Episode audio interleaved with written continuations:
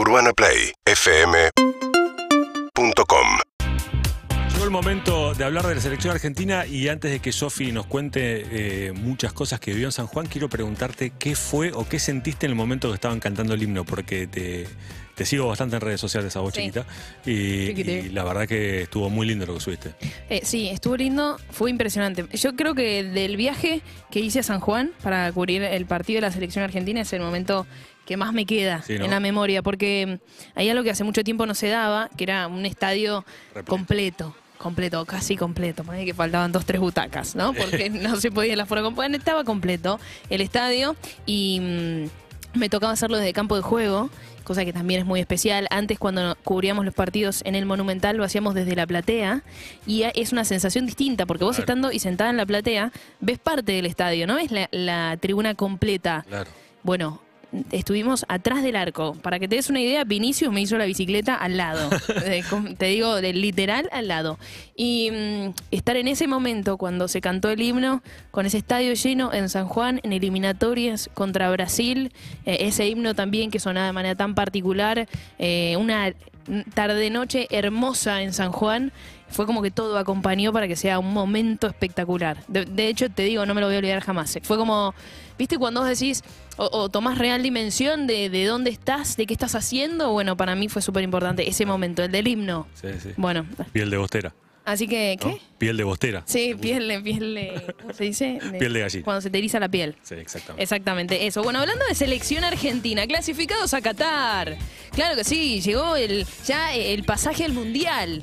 Porque no queda nada, porque mañana va a ser 21, mañana es 21 de noviembre, y exactamente el 21 de noviembre, pero de 2022, arranca un nuevo mundial de fútbol.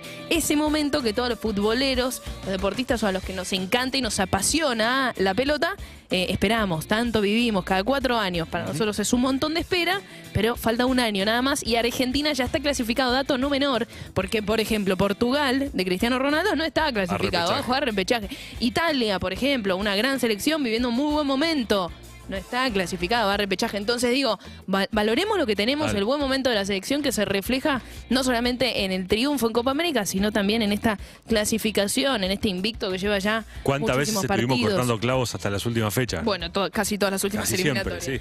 Bien, Argentina está clasificado a Qatar después de lo que fue el empate 0 a 0 en San Juan contra Brasil. Lo que queda de eliminatorias o lo próximo es un partido de visitante ya en enero, el 27 de enero va a jugar Argentina en Chile, ¿sí? el primer partido, y la vuelta, va la vuelta en realidad, el segundo partido de esa ventana va a ser frente a Venezuela, no, perdón, frente a Colombia, todavía sin lugar confirmado. Atención, puede ser en cualquiera de las provincias o puede ser en el Monumental. Todavía no se sabe. Pero bueno, lo que sí se sabe es que Brasil está clasificado, que Argentina también. Tercero está Ecuador. Atención con 23 puntos. Gran campaña. Sí, muy buena campaña Alfaro. de Alfaro. La verdad que sí. Colombia, 17 puntos. Se está metiendo todavía. Eh, Perú, 16 17, que tuvo una muy buena ventana y eso le permitió meterse entre los clasificados hasta el momento. Sexto quedó Chile. Estos estarían afuera. Chile y Uruguay con 16 estaría séptimo. ¿Qué quiere decir esto? Que Uruguay no está pasando un buen momento, que su última doble fecha de eliminatorias fue mala, contra Argentina perdió 1 a 0, para mí sin merecerlo, y luego perdió en Bolivia de visitante en la altura de La Paz 3 a 0, contundente, pero también Sí. eh, sentí que mucho tuvo que ver la mala suerte del equipo del maestro Tavares que supo ser del maestro Tavares tanto tiempo esta selección y que a partir de ayer ya no lo es más porque sacó un comunicado la Confederación de Fútbol Uruguaya diciendo que el maestro Tavares no era más técnico de su selección. Vamos a ver quién agarra ¿no? esta selección que está en un momento difícil. Quedan cuatro partidos, veremos si se puede meter en el Mundial. Hoy está complicado. Suenan muchos nombres, entre ellos lo que dijimos antes. Marcelo Gallardo. Sí. Pero bueno, sabemos que por la actualidad del técnico de River, cada vez que eh, se nombra o que hace falta un técnico en un lugar importante, se lo puede llegar a mencionar como Barcelona, pero sabemos que es difícil en este caso que se convierta hoy Marcelo Gallardo con su actualidad en un seleccionador.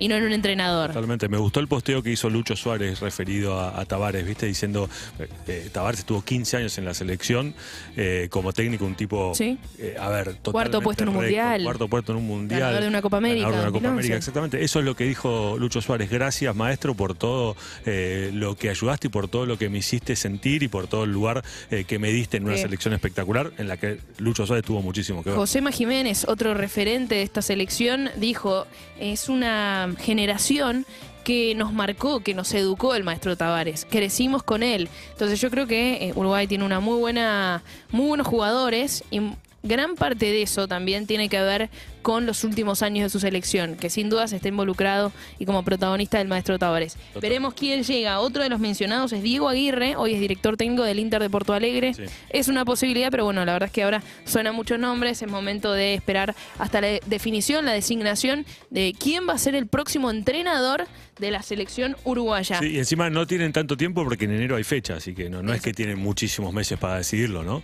Última data tiene que ver con cuándo juega Messi. Messi, Messi, Messi, que ya está recuperado de su lesión, que volvió al PSG, que se lo vio entrenando con normalidad, sin ninguna molestia. Esa es la buena noticia. Se enfrenta hoy a las 13 horas frente al Nantes. Pochettino habló ayer en conferencia de prensa, pidió tiempo, pidió paciencia para que su equipo juegue bien. Un equipo lleno de estrellas que todavía no encuentra su mejor versión. Hay que ver, porque se le vienen partidos importantes. En la semana juega contra el Manchester City de Pep Guardiola por la última fecha de, la zona de grupos de Champions. Así que se vienen lindos partidos. Leonel Messi juega hoy 13 horas, lo podés ver por Star Plus. ¿Te puedo decir una cosa?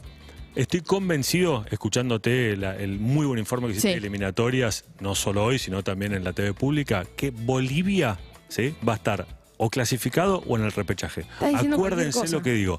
Bolivia, Bolivia va a estar en el Mundial o en el repechaje. Mi nombre es Matías Fernando Martín. Firmen esto. urbanaplayfm.com